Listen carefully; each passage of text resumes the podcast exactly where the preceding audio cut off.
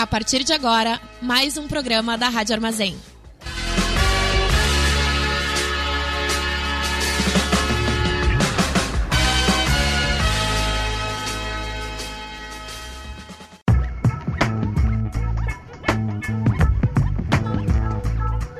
Começa agora o programa do Boca Jornalismo na Rádio Armazém.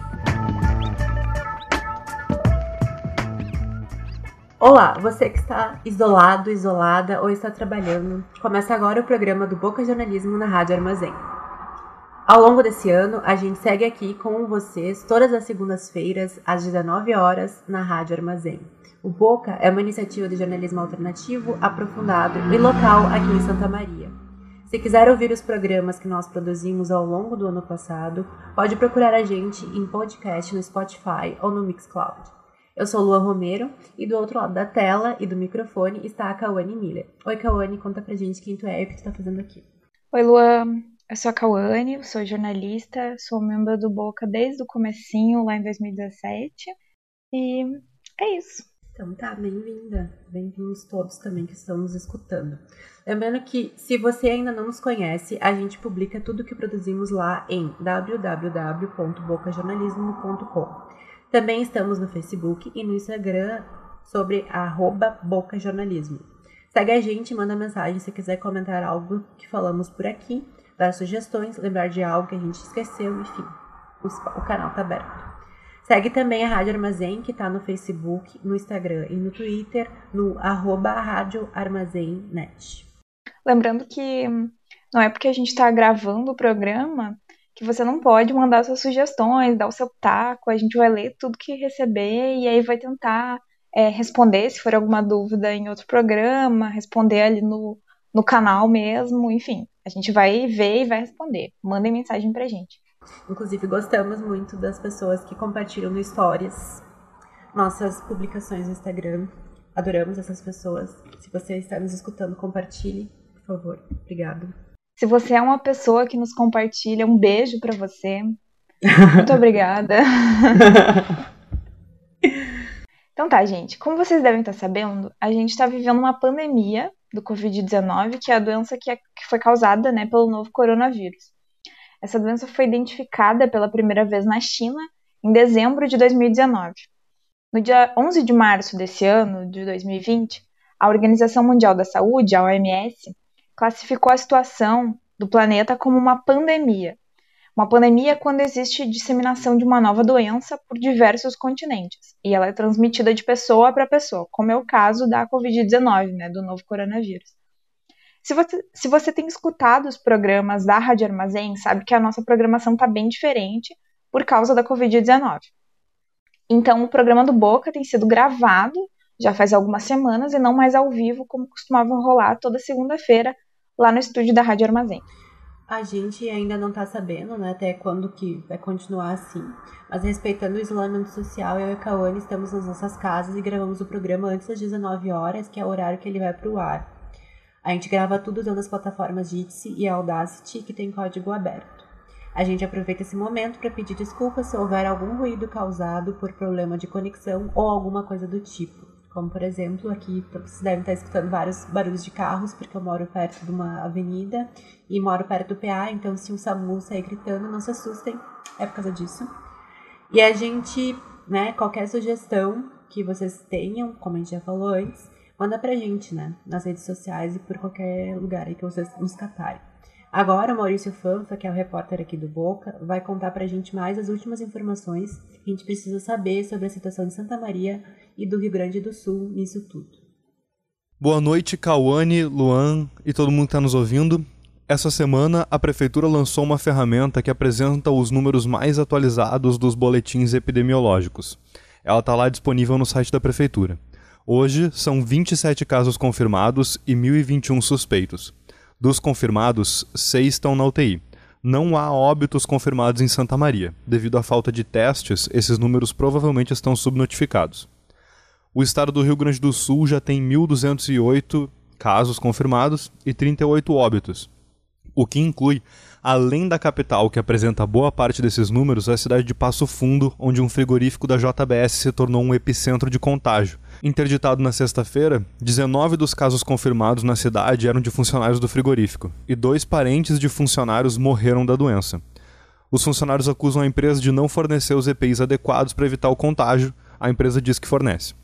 Passo Fundo já registra confirmados 107 infectados e 9 mortes. É a segunda cidade mais atingida do estado.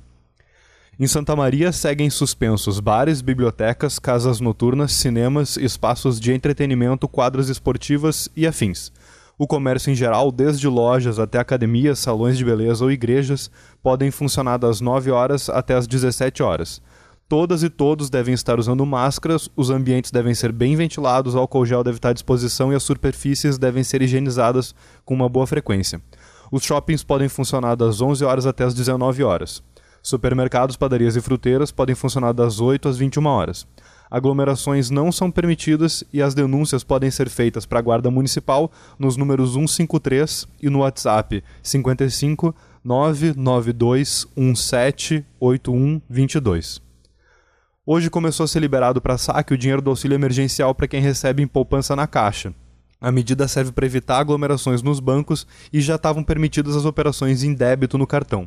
Hoje podem sacar as pessoas que nasceram em janeiro e em fevereiro. Amanhã, os nascidos em março e abril. Na quarta-feira, nascidos em maio e junho. Na quinta-feira, nascidos em julho e em agosto. Na segunda-feira que vem, dia 4 de maio, os nascidos em setembro e outubro. E no dia 5, os nascidos em novembro e dezembro. Na China, já estão voltando às aulas do ensino médio depois de quatro meses parados. As aulas do ensino fundamental e do ensino superior seguem suspensas. O objetivo do retorno do ensino médio é o preparo para o Gaokao, um exame seletivo similar ao Enem. O Gaokao aconteceria no começo de junho e em março foi adiado para o começo de julho, para os dias 7 e 8.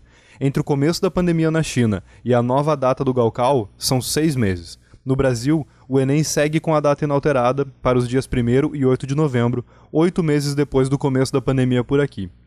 O INEP considera alterar a data da prova se for necessário e as inscrições para o Enem 2020 ficarão abertas entre os dias 11 e 22 de maio.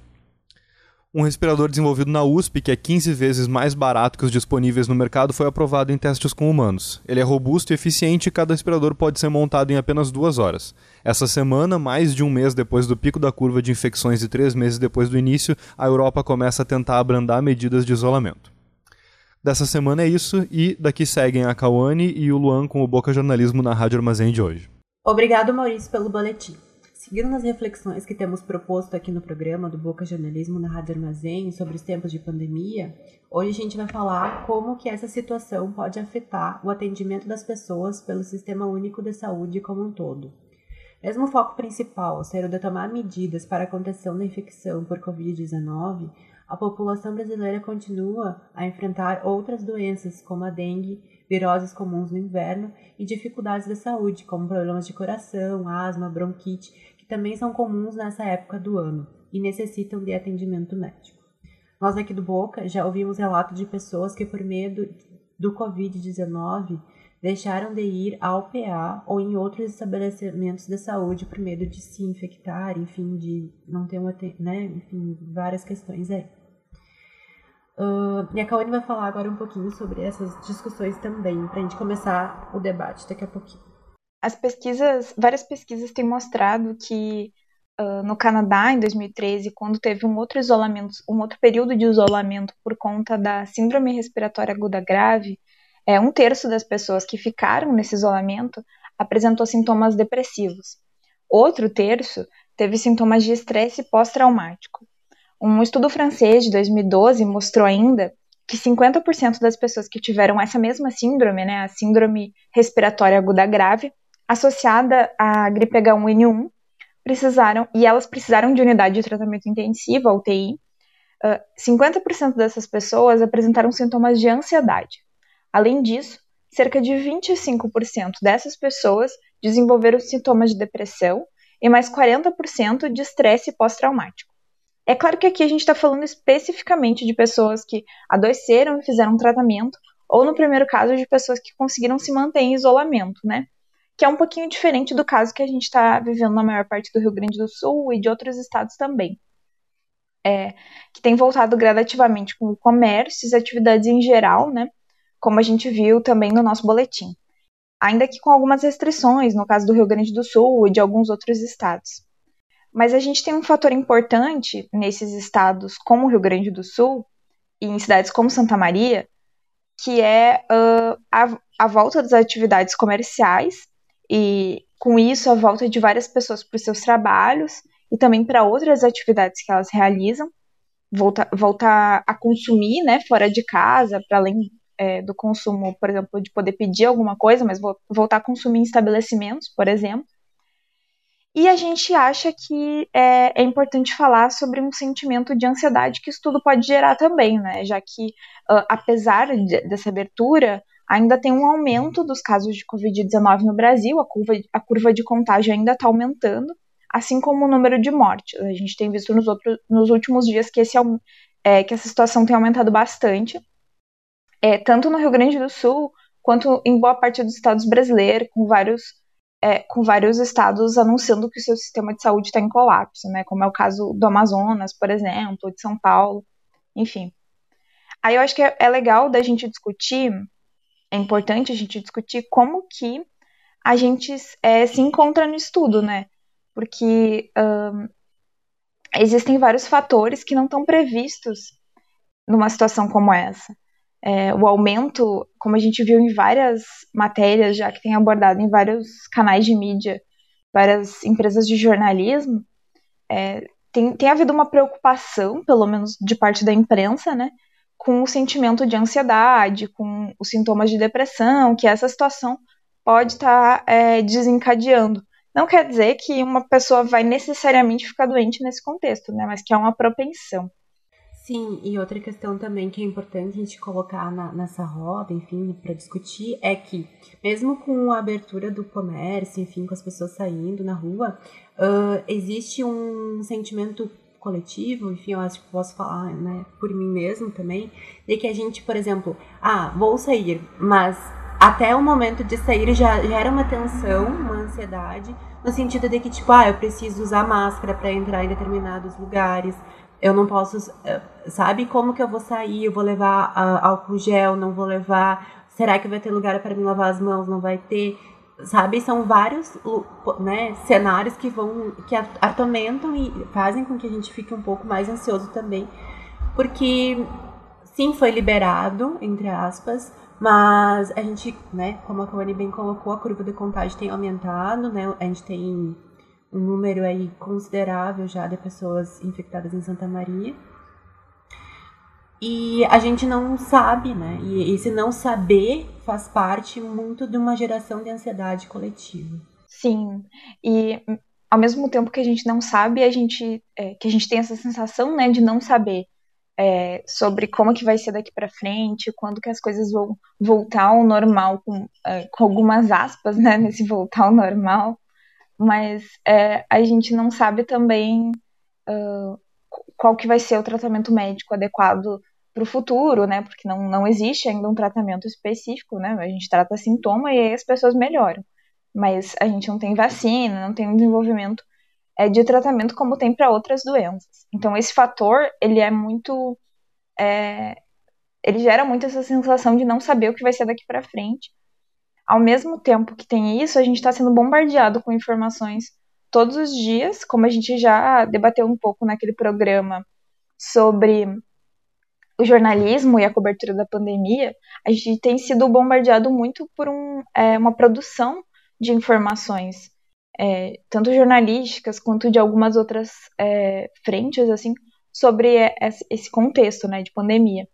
É, uma das coisas que, que, que me deixam muito é, pensando sobre isso é o consumo de informações de entretenimento, assim, é, de leitura, de, de livros, de pessoas conhecidas mesmo, assim, de livros que se passam em contexto de doença, em contexto de peste, ou de assistir filme, assistir série, de procurar esses materiais. De um lado, isso é legal, porque estimula um conhecimento sobre essas coisas, né? Uh, e de outro lado, é, isso também pode ser esse fator gerador de preocupação e, e de aflição, enfim, em relação à situação é, na nossa volta, né? Porque ao mesmo tempo que tem isso, tem essa sensação que tu estava falando de a gente não saber como é que vai ser as coisas, como é que vão ser, como é que vai ser a nossa vida nos próximos meses. A gente é, tem estado muito apreensivo. Um outro fator que eu acho que é importante dizer é que mesmo que o comércio tenha voltado é, a algumas atividades, a gente teve é, um aumento muito grande do desemprego uh, nos últimos tempos, né? E isso também é um fator que, que gera adoecimento das pessoas, assim, as pessoas perderem a sua fonte de renda, perderem é, a sua estabilidade é, no mundo, né? Porque a gente sabe que uh, o modo como as relações se dão, ele é muito permeado por, por as questões financeiras, né? Você consegue, inclusive, é, se você não tem uma casa própria, em geral você paga aluguel para morar, e aí se você não tem é, a sua fonte de renda normal, né? Você possivelmente tinha um planejamento de como você ia viver a sua vida nesse ano. E aí essa fonte de renda pode ter acabado, porque a gente teve esse aumento do desemprego que eu estava mencionando. E aí esse pode ser um fator gerador de, de adoecimento também, porque as pessoas não têm só necessidade de, apesar de essas serem necessidades muito materiais, de comer, de dormir, de trabalhar, é, de trabalhar não, né, de comer, de dormir, de é, ter tempo de lazer, também é, elas são todas premiadas por essa necessidade que é financeira e que tudo isso vai desembocar numa pessoa que é, se tem dificuldade de acessar tudo isso, ela pode adoecer de outras esferas também, né? Acho que esse é um, um outro fator importante nesse momento. Sim, e considerando esse é, que esse voltar ao normal é bem entre aspas, principalmente porque para muita gente não vai ser voltar ao normal, né? Uh, a, no sentido de que não vai se voltar à situação anterior, né? A gente vai estar tá em reconstrução de várias discussões, enfim. Um outro ponto que eu acho interessante a gente discutir nesse momento, que foi que como a gente iniciou, é a questão das pessoas que estão com medo de ir né, no PA, no, no, né, no pronto atendimento, ou ir em alguma unidade básica da saúde por medo de infecção, mas ao mesmo tempo acaba sofrendo também de, né, de dificuldades de saúde, por exemplo, né? Às vezes tem pessoas que têm problemas cardíacos, uh, problemas de asma, enfim, e aí acabam ficando em casa, enfim, adoecendo e gerando preocupação também para, né? Geralmente essa pessoa convive em comunidade, né? E outras pessoas se preocupam com ela também. Então é importante que as pessoas tenham consciência de que ainda precisam também procurar os postos, enfim, mas levando em consideração todas as medidas de segurança, né?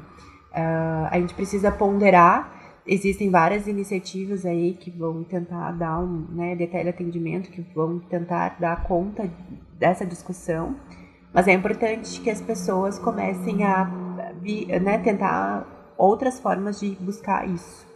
Sim, é, é importante dizer que a orientação é, dos profissionais de saúde tem sido para não interromper tratamentos uh, sem, sem avaliação médica, sem acompanhamento médico, né?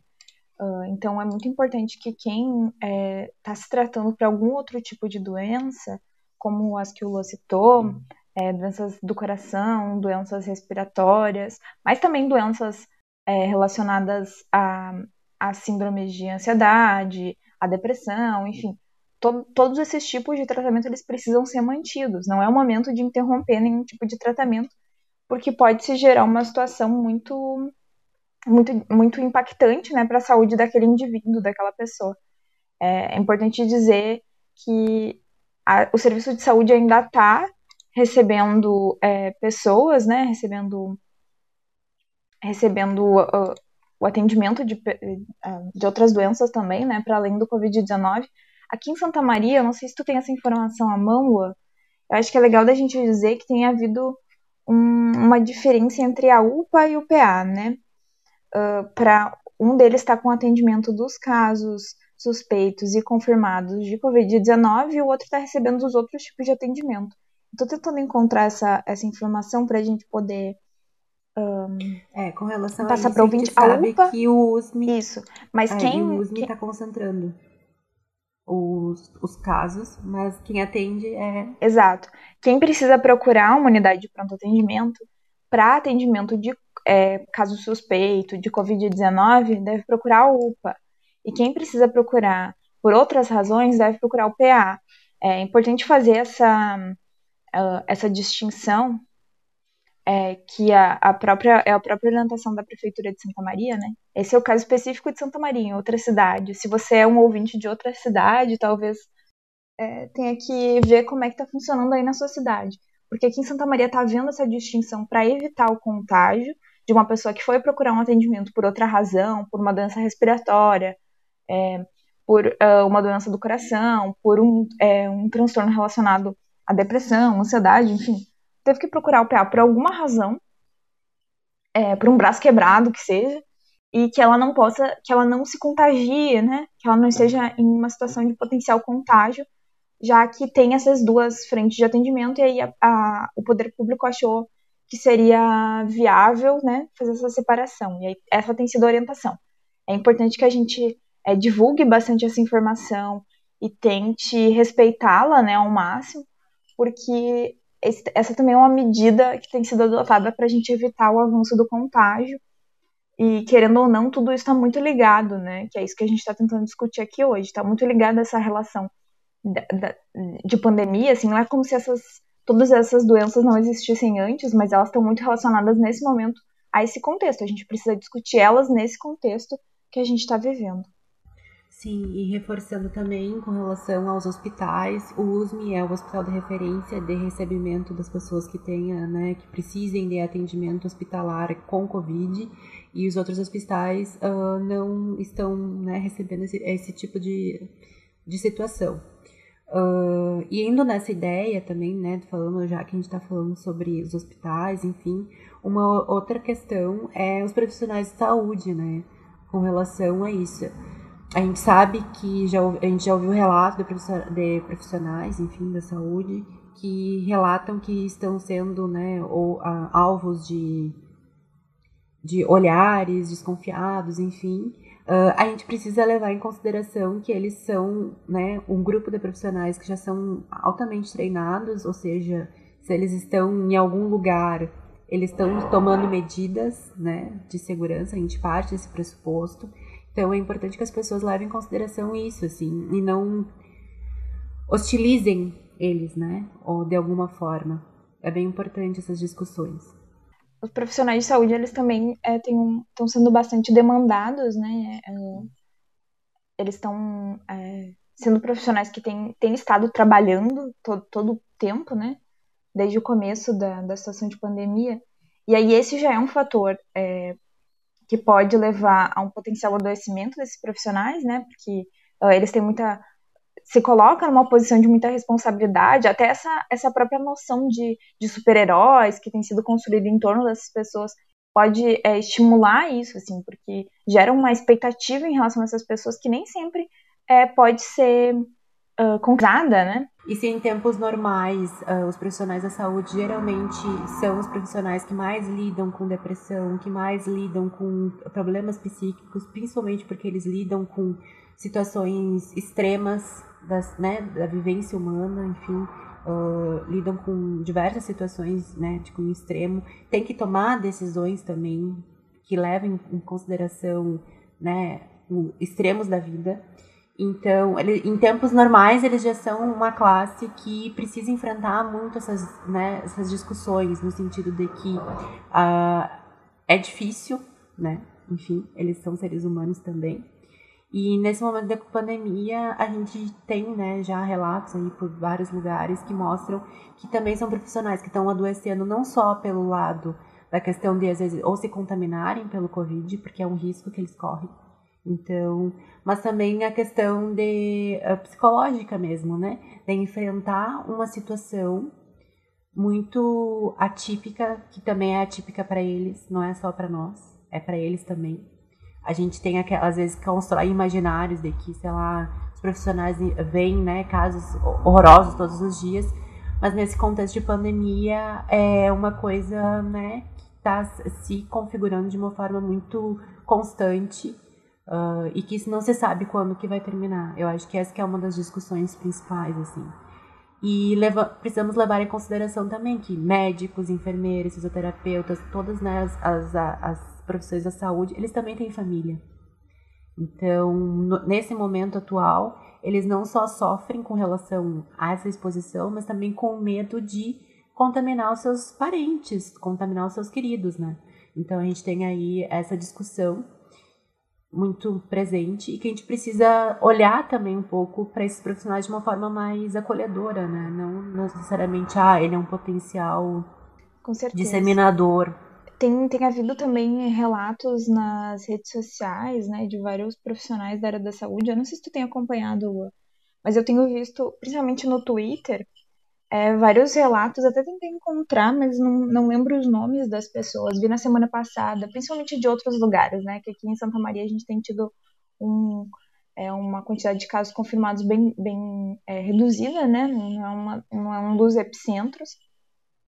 Uh, mas tem havido relatos de, de profissionais que atuam em cidades que estão com é, o seu sistema de saúde mais lotado, né? E que estão é, descrevendo muito essa situação de eu lembro de ler um relato de uma fisioterapeuta, se não me engano, que trabalhava num hospital e que ela disse que e o hospital estava com todo, todos os leitos de UTI destinados ao Covid-19 preenchidos, né? Então eh, só liberava uma vaga nova se o paciente se recuperasse ou se morresse. E aí ela disse que uma situação que, que, que impactava muito ela, que, que a primeira vítima impactou muito ela, e agora tinha tantas vítimas que não tinha onde é, não, não, tinha leito para todo mundo e que tinha respirador tinha paciente que morria e o respirador era trocado imediatamente assim não, não, não havia nem é, um tempo para que houvesse é, não sei né que, que, não havia nem tempo para que se pensasse em qualquer outra coisa. É, o respirador era trocado imediatamente para outra pessoa porque não dava tempo de pensar nisso. Ela disse que eles não tinham tempo de trocar a máscara, por exemplo, trocar o EPI que eles estavam usando, porque tinha muita demanda de trabalho. Então, é, imagina estar tá trabalhando numa situação, é, em primeiro lugar, de exposição, né? Porque, inclusive, porque a, a gente sabe que, que tem, tem, um período de duração do EPI no, é, que ele dura funcionando, então é, não trocar a máscara é adoecedor, pode ser um, é, um potencial de contágio para aquele profissional que está precisando fazer essa troca, então ele está se expondo ao risco mas ele também está é, nessa situação muito específica de ter que lidar com a morte, assim, de ter que lidar com é, situações muito graves, enfim. É, ao mesmo tempo que tem havido, é, de outro lado, é, movimentos como foram as carreatas para a reabertura do comércio e que resultaram na é, eventual reabertura do comércio em vários lugares, como aqui no, no Rio Grande do Sul, em várias cidades. E aí o, o teve um, um, médico que eu vi no Twitter também falando sobre, chamando essa de carreta da morte, né? Porque elas estavam indo nos hospitais que eles sabiam que estava tendo atendimento e, e ficar fazendo barulho na frente desses hospitais. É, e o impacto que isso tem é, para as pessoas que estão trabalhando aí, e que não são só os profissionais de saúde, né? Tem, tem uma cadeia de, de trabalhadores muito maior envolvida nisso. Você tem a pessoa que limpa o hospital. Exato a pessoa que é recepcionista do hospital, a pessoa que limpa, a pessoa que faz a, a, o alimento, né? Então você tem uma cadeia de trabalhadores muito grande envolvida na garantia de manutenção é, do atendimento uh, nesse momento, assim, é, e que não não estão só nos hospitais, estão também em outras em outras em outros estabelecimentos, em supermercados, por exemplo, e que são trabalhadores que estão é, nesses lugares que são é, de pelo menos muito cuidado com essas questões, de pensar a saúde deles, tanto física quanto mental, né? Porque a gente sabe que tudo impacta, que uma coisa impacta na outra. Indo nessa discussão, assim, né, dessa questão do, dos, dos ambientes hospitalares, enfim, outra discussão que é importante que a gente leva em consideração, claro que a gente está falando aqui do contexto uh, nacional, enfim, a gente ainda não teve esse tipo de situação aqui em Santa Maria, mas a gente sabe que, enfim, estão acontecendo, por exemplo, principalmente em São Paulo, que é um dos epicentros aqui no Brasil, uh, muitos enterros em que as pessoas não, po né, não podem chegar a velar porque a demanda aumentou muito rapidamente, né? Então, às vezes são é, mais de 10 ao mesmo, ao mesmo tempo acontecendo. E uma das medidas, até alguns momentos atrás, em São Paulo, ainda era permitido que a família chegasse a uma distância por alguns minutos, mas uh, com as novas discussões, enfim, com o aumento da curva, porque São Paulo ainda a gente não teve, né, a curva não parou de subir, e com as novas medidas lá, uh, começa, começou a ocorrer uh, enterros sem que a família entre em contato, né? E a gente sabe que isso também impacta muito nessa questão da, da família poder viver o seu luto, né? Elaborar a sua perca. Tem toda uma discussão aí que os psicólogos e médicos que cuidam, né? Geriatras, geralmente, que lidam de uma forma muito uh, próxima com essas questões. Uh, psiquiatras e médicos paliativistas, que é uma especialidade uh, nova, entre aspas, né? Uh, que cuidam né, de pessoas que estão em estágios terminais, enfim, também tem que lidar com essa discussão no luto, tem vindo à tona falar muito sobre essas discussões, né? Que, por exemplo, uh, como que é voltar ao normal, entre aspas, para essas pessoas? Essas pessoas, a Covid não foi 0,0%, 1 de alguma, de alguma estatística de alguma pessoa. Para essa pessoa foi 100%. Ela teve realmente no seu, no seu convívio uma pessoa que se foi. E como que a gente lida? Como que é um norm, como que se volta a um normal para essas pessoas? Então é preciso que a gente também leve em consideração esses lugares e que, enfim, de uma maneira coletiva a gente tente ser um pouco mais acolhedor, né? E tentar lidar com, com tudo isso também. Porque é importante, assim, hoje em dia a gente vê muito uma discussão voltada a voltar ao comércio, a, que, a gente tem, que a gente precisa trabalhar. Tu, tudo bem, isso também faz parte da nossa vida. Mas como que ficam essas pessoas também, né? Então é complicado, porque para essas pessoas não é só voltar ao trabalho, é voltar ao trabalho levando em consideração que ela está enlutada, né? Então são várias questões que vão emergindo dessa voltar a, a uma normalidade, bem entre aspas, que talvez para muitas pessoas e para a maioria das pessoas, inclusive tem uma médica que deu uma entrevista para a BBC Brasil que ela fala não, não vamos voltar a uma normalidade, não existe uma normalidade pós-Covid. Todo mundo que, mesmo quem não perdeu um ente querido, vai ter que lidar com as suas né, com reconstruções próprias. Então, é um momento que a gente precisa ventilar também isso, né? Como que a gente pode lidar, como que a gente pode fazer, como que a gente pode procurar auxílio, né? Então, ainda existe auxílio psiquiátrico, enfim, psicológico, pela, que a prefeitura ainda mantém. Então, são esses serviços que ainda precisam ser procurados também. Acho importante a gente lembrar é, que existe a necessidade né, de que o poder público também ofereça o acesso a esses serviços. Né? O Centro de Estudos e Pesquisas em Emergências de Desastres em Saúde, da Fiocruz, uh, produziu, é, os pesquisadores desse centro né, produziram três cartilhas sobre saúde mental e atenção psicossocial no momento da pandemia.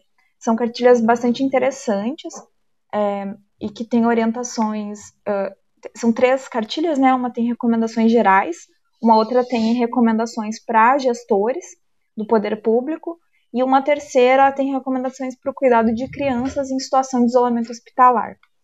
É, nesse momento, uh, a produção desses materiais também é interessante porque fomenta, é, do lado de quem está fazendo a pesquisa, né, fomenta materiais para que, por exemplo, gestores públicos olhem para esses materiais e procurem promover esse tipo de ação, já que ela tem esse respaldo de, de pesquisa, né? Ela não é uma, uma, ação tomada no vácuo, ela é uma ação é, que alguém olhou para isso, alguém especializado, alguém com conhecimento olhou para isso e, e fez algumas propostas que podem ser medidas tomadas na situação de pandemia, mas também em situações de, entre aspas, normalidade, né? Que a gente sabe que a nossa normalidade também é bastante adoecedora.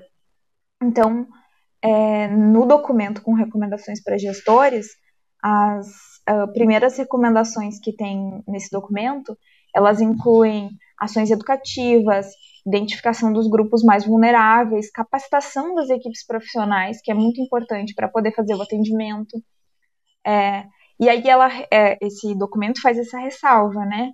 Durante a epidemia pode ocorrer sobrecarga para os trabalhadores, mas também para as mães e para os cuidadores. E os cuidadores, a gente sabe que tem diversas pesquisas que mostram que as mulheres são as principais cuidadoras de pessoas doentes, pessoas idosas e pessoas é, e crianças, né? É, crianças, animais domésticos, pessoas doentes e pessoas idosas. E, e a gente tem que tomar cuidado também com essas pessoas que estão nessa frente, que é o, o cuidado com essas pessoas, né? Elas também precisam ser cuidadas. E aí, é, o, o, a orientação que esses pesquisadores estão propondo para o poder público é uma rápida avaliação das necessidades psicossociais da população para poder atender essas demandas que existem, né? As demandas estão aí, a gente precisa analisá-las e aí a construção de redes solidárias, cuidados com a saúde mental, especificamente para as equipes que estão na linha de frente da resposta à pandemia, que são os trabalhadores da saúde e de outras esferas de, de serviços essenciais, principalmente. E pensando, como o Lô já tinha mencionado, também nos familiares desses profissionais que estão propensos a apresentarem é, tanto sintomas de, de doenças, né, porque esses profissionais acabam indo e voltando para suas casas, tendo contato com outras pessoas, quanto é, apresentando sofrimento psíquico em função dessa possibilidade. É, a gente também é importante dizer que tem vários profissionais oferecendo é, atendimento, uh, teleatendimento, né? Uh, eu acho que é interessante a gente falar que a maior parte dos psicólogos está atendendo uh, tá atendendo de forma online, né? E aí, se você já é uma pessoa que faz atendimento psicológico, é interessante manter esse atendimento, procurar o seu profissional, é, ver como é que está sendo. Tem várias universidades e serviços ligados a universidades que estão oferecendo uh, esse atendimento também. E aí é interessante procurar centros que já estavam fazendo esse atendimento, a UFSM, aqui em Santa Maria, a UFN também, a FADISMA, que eram lugares que já ofereciam esse tipo de atendimento.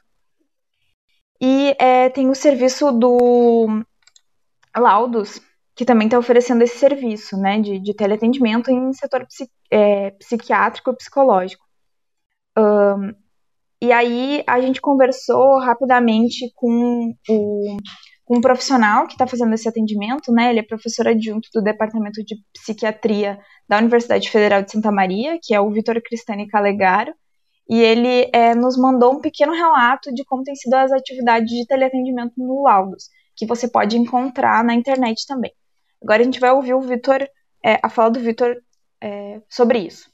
Sobre a, a laudo saúde mental, a proposta foi da gente fornecer uma espécie de orientação psicológica, um atendimento é, multidisciplinar em saúde mental. Então, é, visa esse, esse atendimento visa as pessoas então que procuram o atendimento na laudos decorrente dos sintomas da infecção e tal. E se a pessoa apresenta sinais de ansiedade, depressão, algum problema dessa ordem, é encaminhado para a equipe de saúde mental. Essa equipe é formada por psicólogos, psiquiatras, enfermeiros, assistentes sociais. Então é uma equipe multiprofissional, não é um atendimento psicológico propriamente dito é, um, é uma orientação, se chama a rigor teleorientação em saúde mental, né, que visa a gente uh, dar orientações gerais de como manejar situações de ansiedade e, e encaminhar para um tratamento aqueles casos que a gente vê que tem alguma necessidade de, um, de uma intervenção maior, assim. Por enquanto, a, a busca por atendimento em saúde mental tem sido baixa, em função também, a gente acredita que houve também um, um declínio na procura pelo serviço como um todo, os serviços de telemedicina em função da Covid tem diminuído bastante. A gente começou na saúde mental faz duas semanas só, não foi desde o início, foi agora há pouco. Mas esperamos que, dependendo da evolução, né, como é que vai ser a pandemia aqui na nossa realidade, podem aumentar. Independente Independente da situação, a gente tem uma equipe formada por em torno de 80 profissionais e estamos preparados aí para prestar o apoio necessário. Então, é, como a gente ouviu a fala do Vitor, se você quiser é, contatar esse serviço de teleatendimento, é www.laudos.com. Uh, e aí é, é mais um serviço que está sendo disponibilizado e que tem essa função de, de fazer esse atendimento nesse momento. É, a gente ainda não sabe como vai ser muitas das coisas daqui para frente, e aí é, usar esses atendimentos para tentar melhorar as nossas condições é, principalmente se a gente pode, né, se a gente consegue acessar é, esses serviços, pode ser bem interessante nesse momento. Sim, então você que nos, está nos escutando e está passando por dificuldades, enfim, e não sabe às vezes com quem falar, talvez falar com, né, procurar esse serviço seja uma forma de alívio, né? Porque às vezes isso é importante a gente elaborar falando com, né, com alguma pessoa, às vezes é importante. Então agora a gente vai pro boca a boca, nosso quadro de encerramento. Boca a boca, as indicações do Boca Jornalismo para a sua semana. No boca a boca, cada participante do dia dá dicas para quem está nos ouvindo. Então, Cauane, o que a gente não pode deixar de ver, ler, ouvir ou fazer nessa segunda-feira? Eu vou indicar um projeto que tem a ver com a pandemia de Covid-19, é, mas especificamente no sistema penitenciário, que tem sido bastante é, afetado é, pelo, é, pela pandemia, né? Embora os nossos gestores públicos tenham tentado esconder isso de alguma maneira como mostra esse projeto que eu vou indicar, que se chama Infovírus. É, o Infovírus é uma iniciativa de pesquisadores de várias universidades brasileiras. Uh, é um jabá também, porque eu tô, tô ajudando né, na construção desse projeto. Uh, tem pesquisadores de várias instituições, então não é um projeto só da UFSM, mas tem um grupo de pesquisa da UFSM a, da área do direito, né? A maior parte dos pesquisadores são dessa área. É, e aí ele busca colocar uh, as informações oficiais disponibilizadas pelo Ministério da Justiça e da Segurança Pública, pelos seus representantes, né, na figura do ministro da Justiça e do ex-ministro da Justiça, Sérgio Moro, também do presidente da República, quando ele menciona essas questões, e também as informações que o próprio Ministério da Justiça coloca no painel do Departamento Penitenciário Nacional, é, que, que, é um site, né? Está disponível online. E aí a ideia é buscar colocar essas informações em xeque, é, colocar elas de frente com outras informações que estão sendo divulgadas, por exemplo, pela imprensa, é, mas também por outras organizações, organizações da sociedade civil, enfim. E aí colocar para bater essas informações é para poder identificar uh, se tem alguma coisa errada aí, porque a gente sabe que tem havido uma um fortalecimento da narrativa de que está tudo sob controle, de que está tudo bem, e, e os, os, presídios brasileiros. O Brasil tem a terceira, é o terceiro país que mais encarcera a sua população, então a população carcerária brasileira é gigantesca, e a gente sabe que, uh, como a taxa de contágio do Covid-19 é muito alta, isso num ambiente de superlotação é muito preocupante, né? E aí o projeto tenta atuar nesse sentido. Então tá, bem legal a iniciativa. Boas Uh, eu vou falar aqui, pessoal, a minha dica, ela é... Se vocês entrarem no site do FSM, ali nos primeiros banners que aparecem, tem um bannerzinho que fala sobre serviços e dicas de estudos, trabalho e saúde mental no isolamento social. Então, é uma iniciativa que a UFSM tomou. Uh, ali vai ter dicas de estudos e aulas, né, para a gente poder lidar com esse momento de que a maioria das aulas da UFSM estão sendo à distância. Tem dicas culturais, cuidados com a saúde mental. E aí vai ter uma coisa mais específica, no caso esses que eu falei antes, das dicas de estudo, as dicas culturais, o cuidados com a saúde mental. As pessoas, no geral, podem né, ler, enfim, e fazer faz sentido para para a população no geral. E aí depois tem específico para suporte para estudantes e para servidores da UFSM. Mas as três primeiras dicas ali são para a sociedade em geral, acho que funciona, tem bastante estudante agora de graduação, enfim, tendo que lidar com esse momento em casa, tendo que se organizar, estabelecer rotinas, enfim, ele tem dicas para fazer isso e também tem dicas para cuidar da saúde mental. Então é, é, um, é um, são vários banners ali, tem várias notícias e informações produzidas pela, pela universidade. E a universidade como um todo também tem se engajado muito em fazer, né, tanto em diversas pesquisas. E essa aqui faz parte dessas ações que a UFSM tem promovido. Luan, ah. eu não disse aonde você encontra o Infovírus. Ah, é verdade, bem importante. Diga as, as arrobas. então, o Infovírus está no Instagram e no Twitter, tá? No Instagram é arroba Infovírusprisões e no Twitter, arroba InfovirusPP. é, de pandemia e prisões. Uh, você pode seguir uh, o Infovírus nessas duas redes sociais e ficar de olho, é, que a gente tem bastante informação é, nessa semana e nas próximas para ser divulgada. Então tá, fica a dica, pessoal, as dicas. O programa do Boca Jornalismo na Rádio Armazém vai ao ar toda segunda-feira, às 19 horas, e também está disponível em podcast. Hoje, o programa foi apresentado por mim, Luan Romero e Cauane Miller. A produção do programa de hoje também foi minha e da Cauane Miller. E o boletim foi feito pelo Maurício Fan. A arte é da Bruna Bergamo, as redes sociais ficaram por conta da Leandra Kruber. E a edição é do Maurício Fanfa e a técnica, como sempre, do Edson K. O Boca é uma iniciativa de jornalismo alternativo, aprofundado e local aqui em Santa Maria. Você pode conhecer o nosso trabalho e ler as matérias que a gente já publicou em www.bocajornalismo.com ou nos procurar no Facebook ou no Instagram, no arroba bocajornalismo. Você pode também entrar em contato com a gente no e-mail bocajornalismo.gmail.com. Até semana que vem. Tchau! Tchau! Você ouviu o programa do Boca Jornalismo na Rádio Armazém.